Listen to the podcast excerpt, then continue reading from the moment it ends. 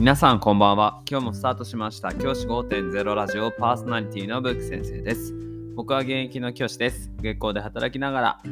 リスナーの先生たちが読めるちょっとだけいい人生を送れるようなアイデアを発信しています。より良い授業が休憩や働き方、同僚保護者、児童、生徒との人間関係、お金のことなど、聞かないよりは聞いた方がいい内容を毎朝6時に放送しています。通勤の後から10分間聞き流すだけでも役立つ内容です。一人でも多くのリスナーの先生たちと一緒に良い教師人生を送ることが目的のラジオです。今回のテーマはテーマカラーを決めましょうというテーマで話をしたいと思います。まずはすいません、今日は完全に寝坊してしまいました。こんな時間の配信となってしまって申し訳ございません。いや、良くないと思いながらすいません。こんな時間になってしまいました。今後はないようにしたいと思うんですが、よろしくお願いします。テーマカラーを決めるっていうことで話をしようと思うんですけど、テーマカラーって何かっていうと、先生が好きな色でいいと思います。これを決めてほしいというふうに思います。これを決めることにはたくさんのメリットがあります。まず1つ目、先生がこの色が好きだと分かることで、子どもたちの中で先生に対するイメージみたいなものが少しついていきます。僕は先生がテーマカラーがあるとその人のイメージで何て言うんですかね連想しやすいっていうメリットがあると思うんですね。で僕これがよく使える場面っていうのは例えばスポーツとか部活とかが結構メインだと思うんですけど部活動なんかは先生のイメージカラーを持ってる先生の方が強いというふうに僕は思っています。僕は以前からですね勤める学校学校でいわゆるその学校を強くしたような部活動が強くさせるような先生たちっていうのによく出会ってきています。その先生たちはそれぞれにイメージカラーがありました。例えば今まで出会った先生だと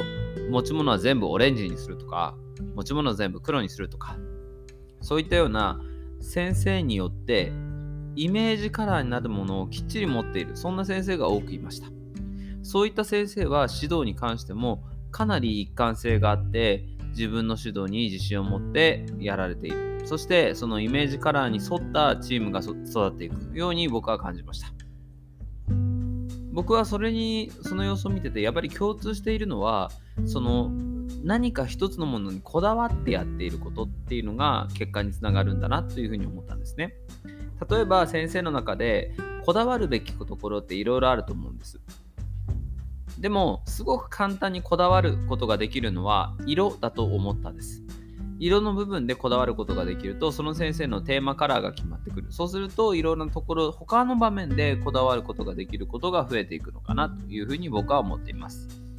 僕自身、僕自身もテーマカラーが黒というふうに決めています。僕は持ち物のほとんどのものを黒いもので揃えるようにしています。そうすると子供たちも僕の好きな色は黒だっていうふうに思ってくれて、なんか僕にお土産とか買ってくるときは、先生、黒いもの好きですよねって言って黒いもの買ってきてくれたりとかっていうのもありますし、まあ、それいうこと以外にもですね、先生がこだわりを持って生きているんだ、こだわりを持って仕事をしてるんだっていうような思いを子どもたちに伝える。これが大事になってくるというふうに僕は考えています。先生方はこだわりのもの、こだわりの色ってありますか？どんな色でも構わないと思います。先ほど言ったように僕は出会った先生オレンジ、黒、ピンクなんかがすごく好きでその色のものを持つっていう先生が多くいました。そんな形で何か一つの色、先生が好きな色のものを揃えるっていうのもかなりいいかなというふうに僕は思っています。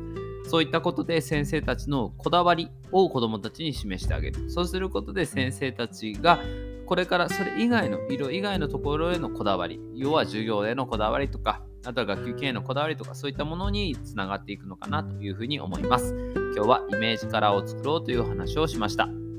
じゃあ今日はこの辺で起立で着席。さようならまた明日。